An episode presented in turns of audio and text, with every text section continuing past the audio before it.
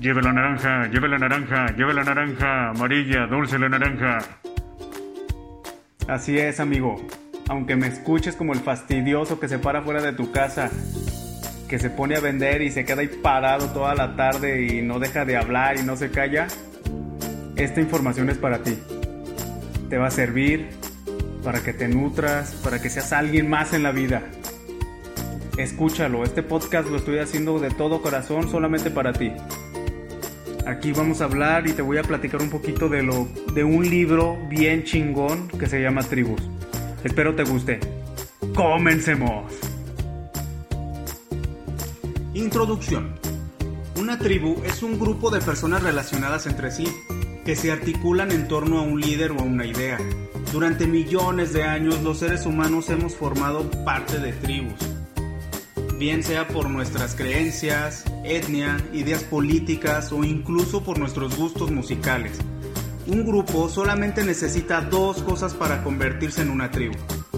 Un interés en común y un modo de comunicarse. Las tribus necesitan liderazgo. A veces el líder es una persona, a veces son varias. La gente quiere contactar con otra gente, crecer, cambiar y descubrir algo nuevo. No es posible tener una tribu sin un líder y no se puede ser un líder sin una tribu. Los seres humanos precisamos un sentido de pertenencia, formar parte de una tribu, pertenecer a ella y aprovecharse de un grupo de gente con ideas similares es uno de los mecanismos más poderosos de supervivencia. Resulta que no deseamos pertenecer únicamente a una tribu, sino a varias. Y si nos dan los instrumentos necesarios, y nos lo ponen fácil, nos apuntamos.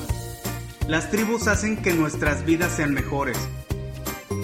Y liderar una tribu nos da la mejor vida. Antes podía considerarse una tribu los habitantes de determinados pueblos, los entusiastas de los coches en una ciudad, los miembros de partidos políticos en otra.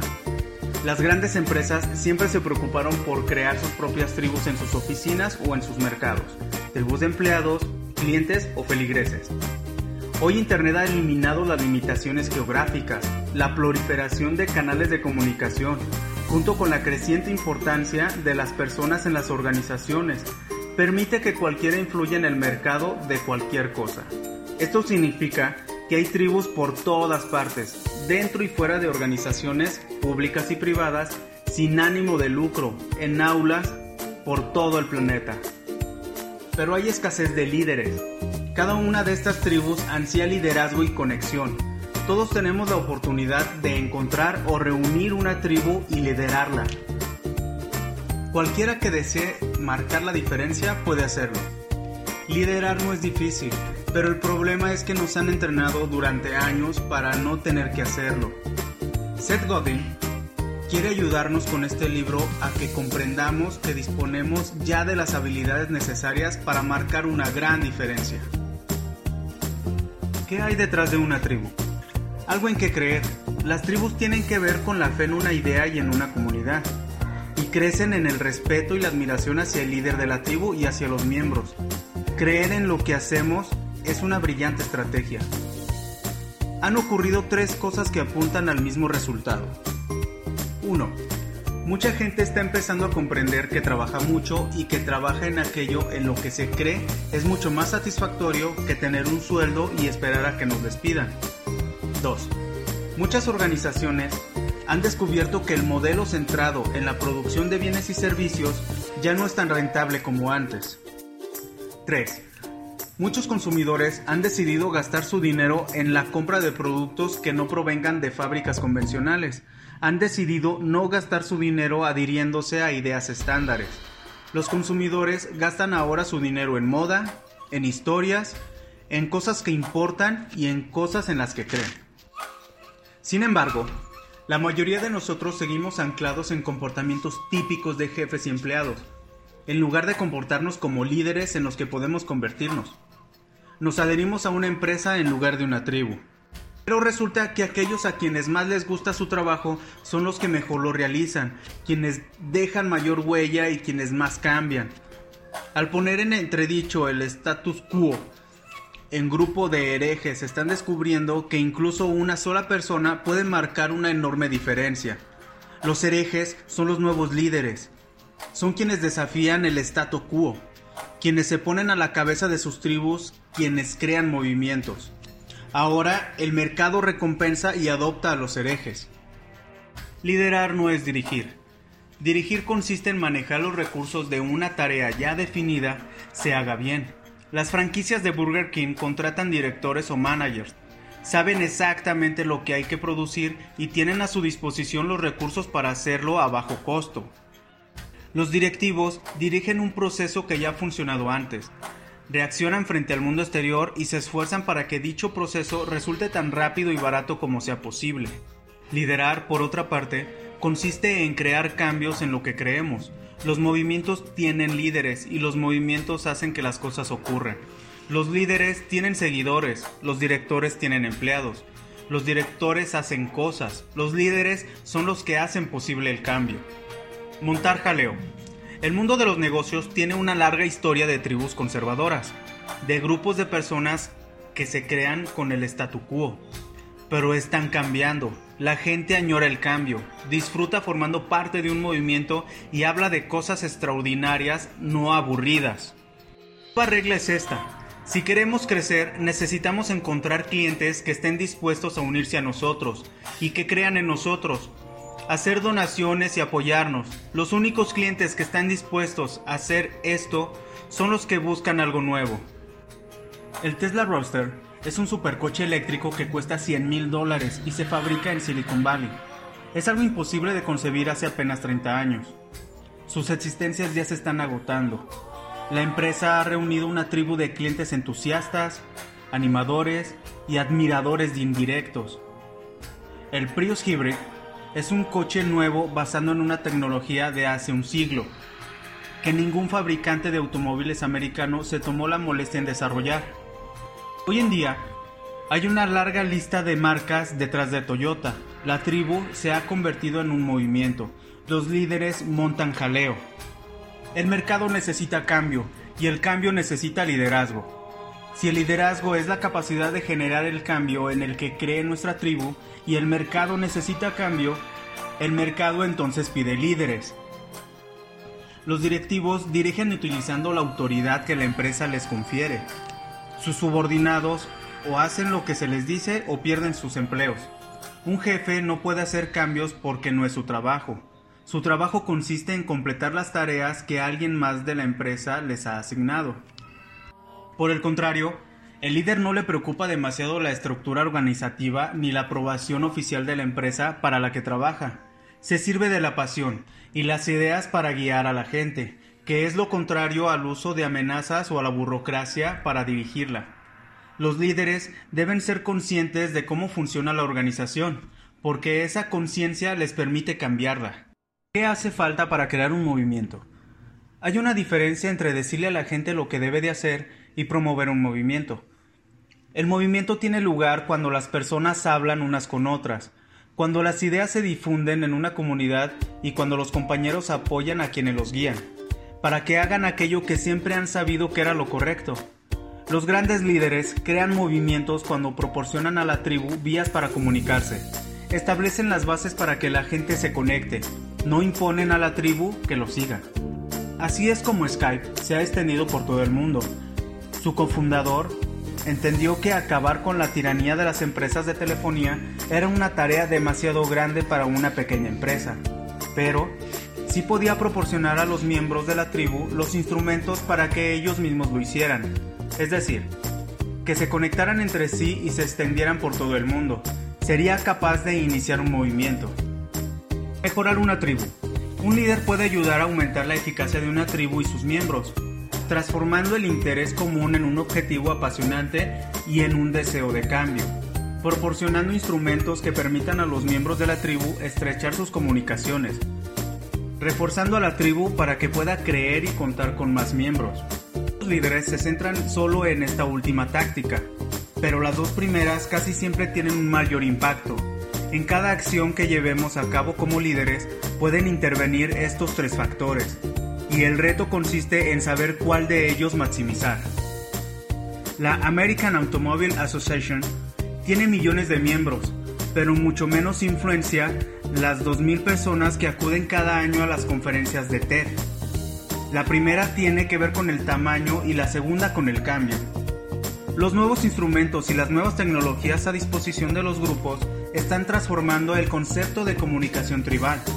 Los líderes inteligentes se apropian de todo ello y lo ponen a trabajar. Mía de un movimiento. Según el senador Bill Bradley, un movimiento se sostiene sobre tres elementos. 1. Un relato que cuente la historia de quiénes somos y el futuro que intentamos construir. 2. Una conexión con y entre el líder y la tribu. 3. Algo que hacer y cuanto menos límites mejor. Con demasiada frecuencia las organizaciones fallan en todo menos en el tercer punto. Multitudes y tribus. Una multitud es una tribu sin líder. Una multitud es una tribu que no se comunica. La mayoría de las organizaciones gastan su tiempo dirigiéndose a un mercado multitudinario. Las organizaciones inteligentes reúnen a una tribu. Las multitudes son interesantes y pueden crear todo tipo de objetos de valor y productos de mercado. Pero las tribus perduran en el tiempo y son más efectivas. Twitter y confianza. Y tribus y auténticos fans. Mucha gente que ve la página de twitter.com no entra en ella, les parece invasiva, una pérdida de tiempo o incluso una tontería. Los fans auténticos, los conversos, entienden el poder de Twitter, un protocolo web que facilita el intercambio de mensajes instantáneos con citas como me voy al gimnasio, con un límite de 140 caracteres. Sin embargo, la diferencia entre un mensaje instantáneo y un tuiteo es que el primero va dirigido a una sola persona y el segundo llega a todo aquel que haya decidido seguirnos. Por ejemplo, Laura Fitton, una joven madre de Boston, la siguen miles de personas en Twitter. Cada vez que escribe una nota corta, ellos lo ven. Con el tiempo, nota a nota, Laura ha construido confianza, lo que la ha llevado a una exitosa carrera como consultora y conferencista a escala mundial. Laura no hubiera conseguido esto con una conferencia o con un blog.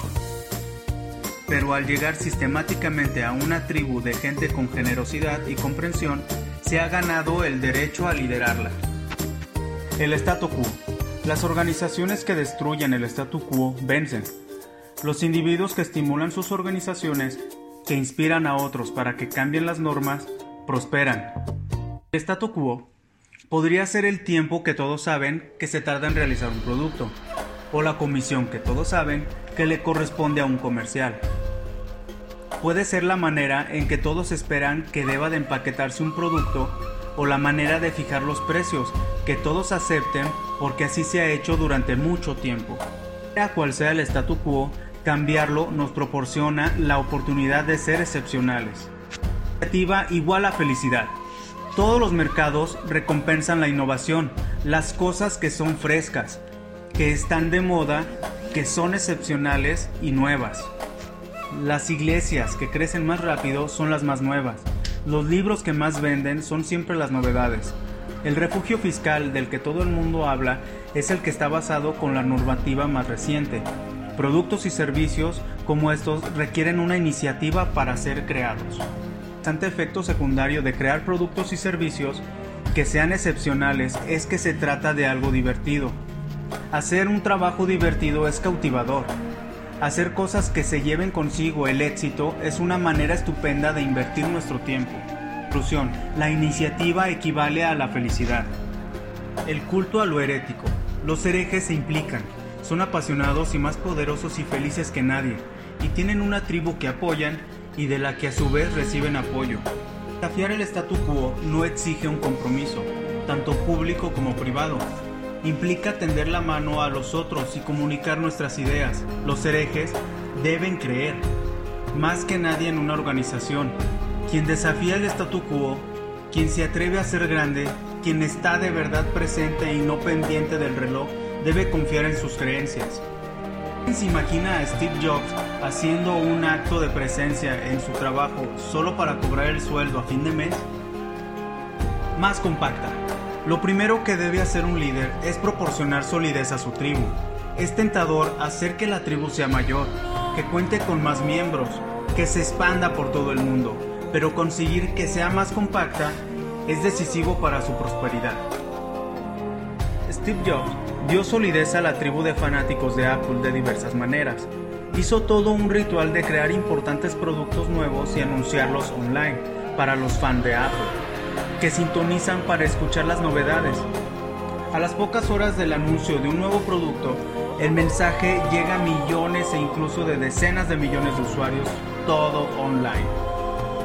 Al mismo tiempo, Apple disfruta de un interesante efecto secundario haciendo manifiesta su obsesión por el secretismo acerca de los nuevos productos. Los rumores por internet y las especulaciones alimentan las conversaciones entre los fans de la marca. Los usuarios imaginan prototipos de estos productos, comparten imágenes e incluso sacan a la luz oscuras patentes para probar sus puntos de vista. Tirar hacia adelante, quedarse atrás, no hacer nada. Los grupos crean vacíos, pequeñas bolsas en las que se instala el inmovilismo y nada ocurre.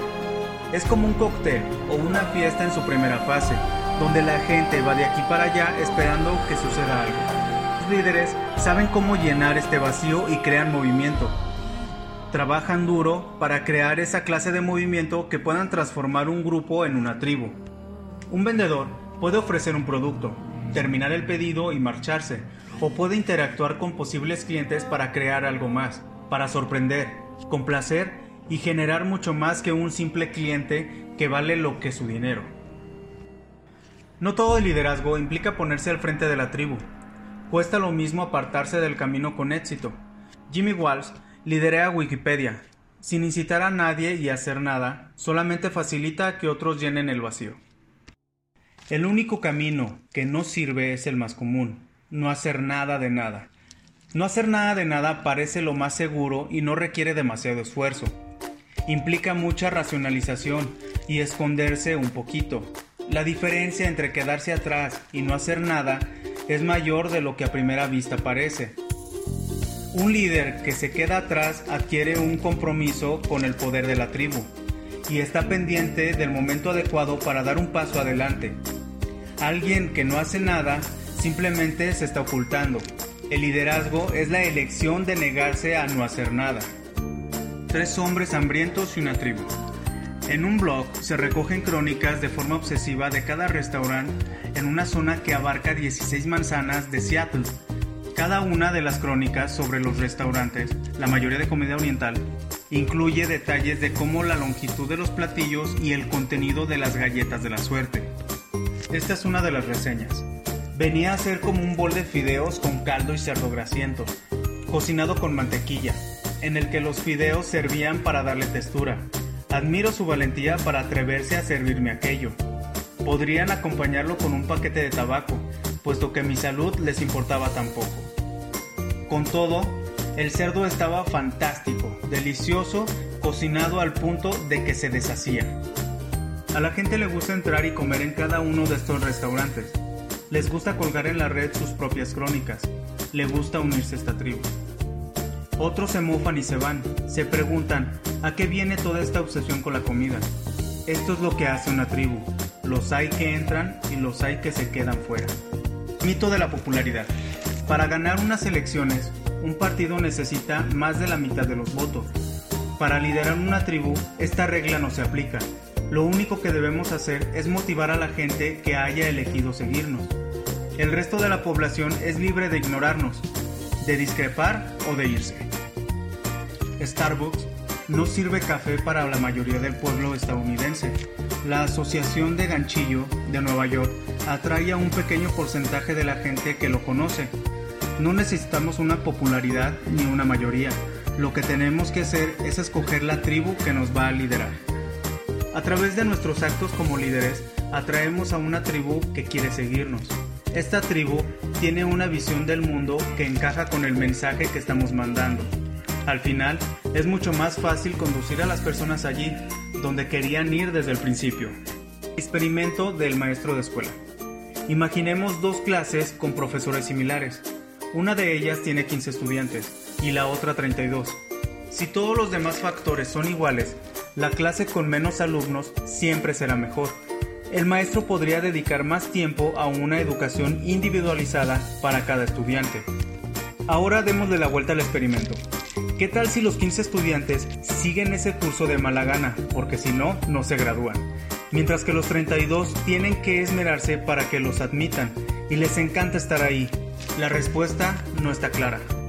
Cada vez más, las tribus son voluntarias. No se obliga a nadie a trabajar para una empresa o a utilizar determinados servicios. La gente puede elegir qué música escuchar o qué películas ver. Que los grandes líderes no pretenden complacer a todo el mundo.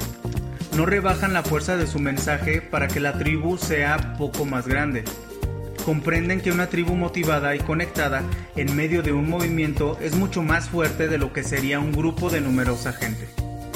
No olvidar el Big Mac y el horno de microondas. En 1967, el propietario de una franquicia de tercer orden de la marca McDonald's, llamado Jim Deligati, rompió las normas e inventó una nueva hamburguesa, el Big Mac. En menos de un año, el Big Mac figuraba en el menú de los restaurantes McDonald's de todo el mundo. Jim no estaba preocupado por dirigir su franquicia a expensas de lo que fuera, y se convirtió en un líder. Sin título alguno y sin contar con el beneplacio oficial, guió a toda una multitud en una nueva dirección. En 1946, Percy Spencer, un ingeniero de segunda fila de la Raytheon Corporation, intentaba mejorar la tecnología del radar cuando accidentalmente fundió una barrita de chocolate. Había inventado el microondas. En cuestión de décadas, el horno microondas se convirtió en un electrodoméstico imprescindible. Durante mucho tiempo, si uno quería conseguir que algo se hiciera, o empezaba desde arriba o debía tener mucha suerte. Ahora, estamos en la era de la influencia. Ir de abajo arriba es un mal camino, porque ya no hay un abajo, en una época en que las bases de cualquier organización cambian.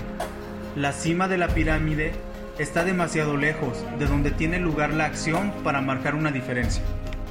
La influencia a la que cualquiera tiene acceso viene del hecho de que el statu quo es más vulnerable que nunca y de que cualquier empleado tiene ahora la responsabilidad de cambiar las normas antes de que otro lo haga.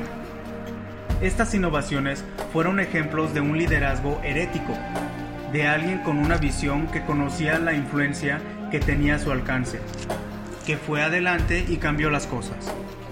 Unas cuantas industrias se las arreglan para mantener el statu quo, aunque cada día la lista es más pequeña. Kellogg's es propietaria de fábricas de cereales por valor de cientos de millones de euros. Dispone de una bien entrenada fuerza de ventas, kilómetros de estanterías y toneladas de anuncios. No obstante, los cereales Beer fueron capaces de levantar un importante negocio ante sus narices, sin fábricas caras, ni una gran fuerza de ventas. Beer Naked tomó un producto sencillo y muy tradicional y cambió el hábito de comprar el desayuno de mucha gente. Beer Naked no pretendía manejar una cartera de valores, no pretendía proteger sus fábricas, porque no las tenía, sino que consiguió un camino distinto, uno basado en la moda, el cambio y la influencia. El crecimiento y el éxito están hoy en día inextricablemente unidos al hecho de romper las viejas normas y establecer en nuestra organización otras nuevas, más relajadas que las de una industria temerosa del cambio. La diferencia entre las cosas que nos ocurren y las cosas que nosotros hacemos.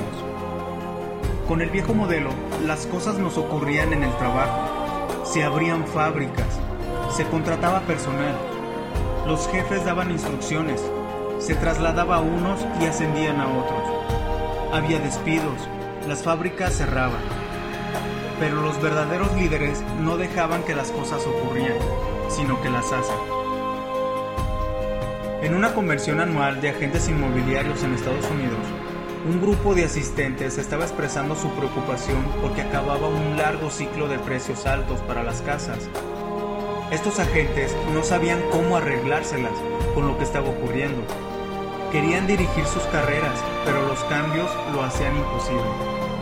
Los demás agentes tenían muchas ganas de volver a su trabajo. Veían los cambios en su mundo profesional como una oportunidad y una ocasión para ampliar decisivamente su negocio. Sabían que la coyuntura actual no duraría para siempre y comprendían que estos problemas servirían para acabar con los oportunistas y afianzar a los profesionales. Entre un 10 y un 20% de los agentes estaba dispuesto a dejarlo, mientras los líderes, aquellos que habían decidido seguir, comprendían que aquel cambio era bueno. Preparados y motivados para servirse del cambio como una nueva oportunidad para socavar el statu quo. Observar cómo muere el negocio de la música. Fue necesaria casi una década para que el hiperrentable sector de las discografías se colapsara. Las dos principales razones fueron las siguientes. 1. El hecho de que los ejecutivos de la industria musical no tenían el hereje que necesitaban. Nadie se levantó para hacer que el cambio ocurriera. 2. El hecho de que olvidaran abrazar a su tribu. Echar un vistazo al negocio de la música es una lección muy útil. Demuestra cómo gente muy inteligente en una industria relativamente nueva ignora su propia voluntad, el mundo que lo rodea y se oculta. Esta lección se puede aplicar a cualquier otro sector de actividad. La norma que la industria musical no llegó a comprender fue que al principio raras veces lo nuevo es tan bueno como lo viejo y necesitamos ya desde el principio que la alternativa sea mejor que el statu quo. No podremos empezar nunca. Segunda norma que no tuvieron en cuenta es que los logros del pasado no son garantía del éxito en el futuro. Cualquier aspecto de un negocio cambia y al final decae. Aunque una empresa ayer haya ganado mucho dinero haciendo cosas de una determinada manera, no hay razón para creer que será así mañana del disco se levantó sobre cinco pilares. Una promoción gratuita en la radio, un número limitado de marcas rivales, un alto coste de producción que exigía a los músicos financiación por parte de las marcas, una lista de los 40 principales, centrada en la generación del baby boom, altos márgenes comerciales y soportes que no se podían copiar. Uno a uno, estos cinco pilares fueron desmoronándose. El resultado es que a pesar de que hay música en todas partes, el negocio del disco compacto está en una crisis profunda. Las posibles vías alternativas podrían ser utilizar la distribución digital e Internet como si fueran la radio, pero haciéndolo mejor.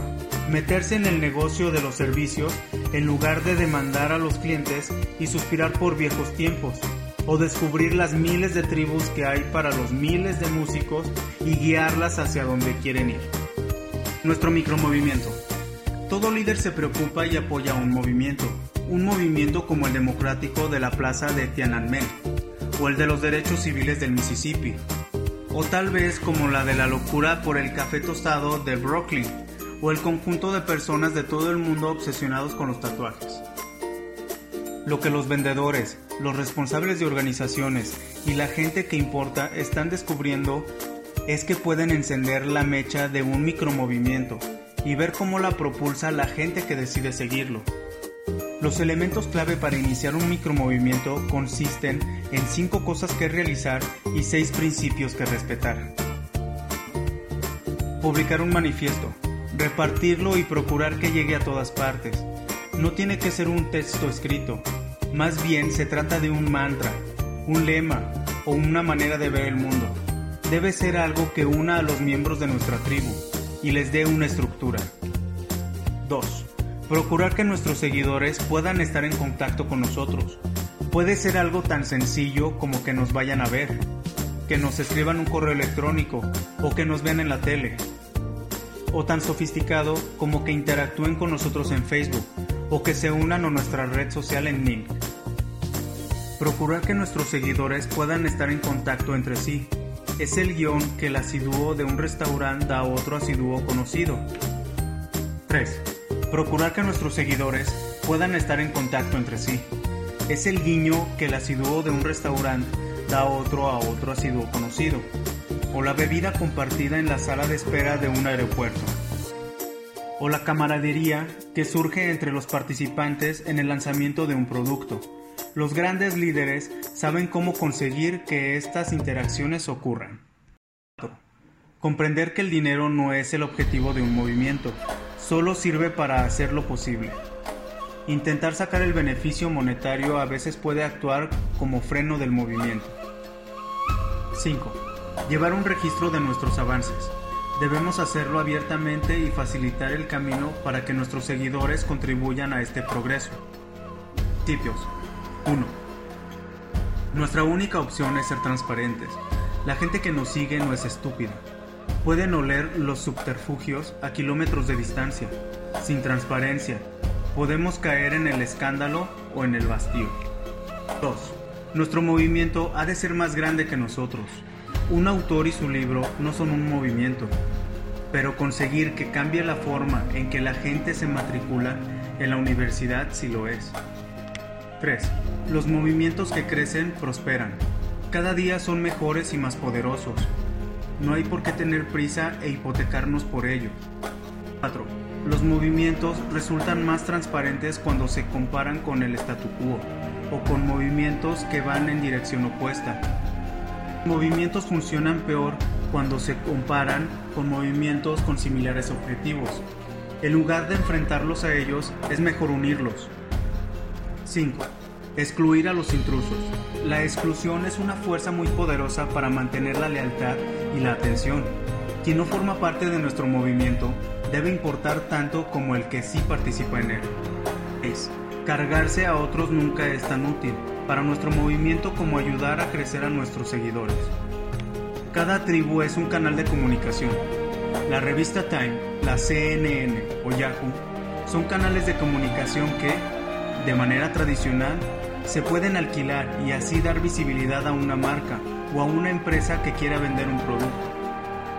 Sin embargo, comprendió que cada búsqueda, más de mil millones al día, puede ser también un canal de comunicación y ha aprovechado la oportunidad para vender con cada clic de ratón. Las tribus son otra cosa, son unos canales de comunicación más efectivos, pero no están a la venta ni se alquilan. Las tribus no hacen lo que nosotros queremos, sino lo que ellas quieren. Por ello, reunir una tribu o liderarla es una inversión muy poderosa en marketing. Los elementos de liderazgo. Los líderes cambian el statu quo, crean una cultura en torno a su objetivo e implican a otros en esta cultura. Sienten una extraordinaria curiosidad por el mundo que están intentando cambiar en sus distintas modalidades para atraer y motivar a sus seguidores. Comunican su visión del futuro. Se comprometen con una visión y toman decisiones en función del compromiso. Hacen que sus seguidores estén conectados entre sí.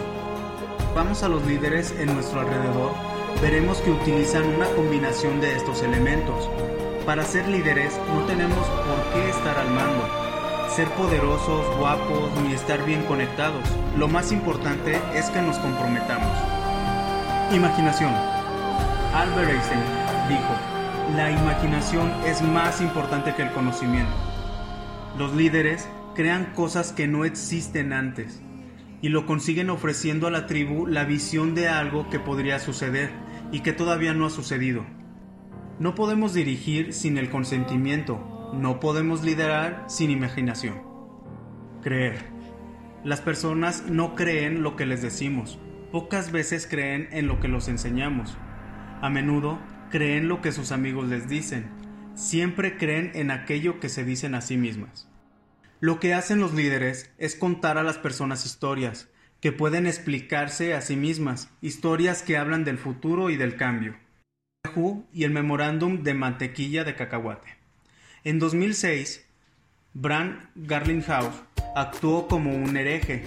Escribió un memorándum crítico con sus jefes en Yahoo, que emborazaba lo que él consideraba los errores en la estrategia de la compañía, lo cual ponía patas arriba su religión.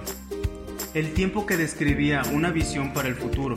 El propósito del memorándum era crear una campaña tribu, un grupo de personas que lo ayudarían a dirigir la empresa. El memorándum se filtró, fue publicado en el Wall Street Journal y se difundió por toda la red.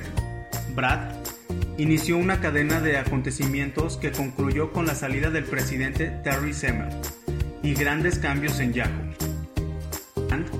No filtró el memorándum, pero tuvo el atrevimiento de compartirlo con sus jefes. Si hubiera despedido a Brad, docenas de otras empresas le habrían dado la oportunidad de trabajar con ellas. Lo peor que él hubiera podido pasar es que terminaría en un trabajo mejor. Pero el memorándum funcionó y Brad hizo lo correcto. No solo los accionistas, sino también para su carrera. Con el memorándum, Brad ganó credibilidad y mereció reconocimiento. Y no tenía absolutamente nada que perder cuando lo escribió. Sin duda fue difícil, pero valió la pena. Conclusión. Cada tribu es distinta, cada líder es distinto. La auténtica naturaleza del liderazgo reside en que no hagamos lo que ya está hecho. Si lo hacemos, seremos seguidores, no líderes. Podemos elegir entre liderar o no. Podemos elegir entre tener fe o no. Podemos elegir entre contribuir a la tribu o no. Una vez hecha la elección, estaremos bajo una enorme presión para reconsiderarla, para comprometernos, para rebajar el nivel de exigencia o para rendirnos. La tarea del mundo es mantenernos callados y continuar. Por esto el statu quo es lo que es. Pero una vez hayamos decidido liderar, descubriremos también que no es difícil. Las opciones a nuestro alcance aparecerán con claridad y podremos avanzar en el camino.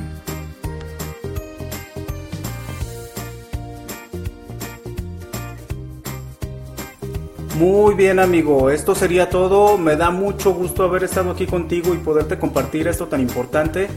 Bendiciones, sé feliz, sé un chingón. Felicidades amigo por haberte tomado este tiempo.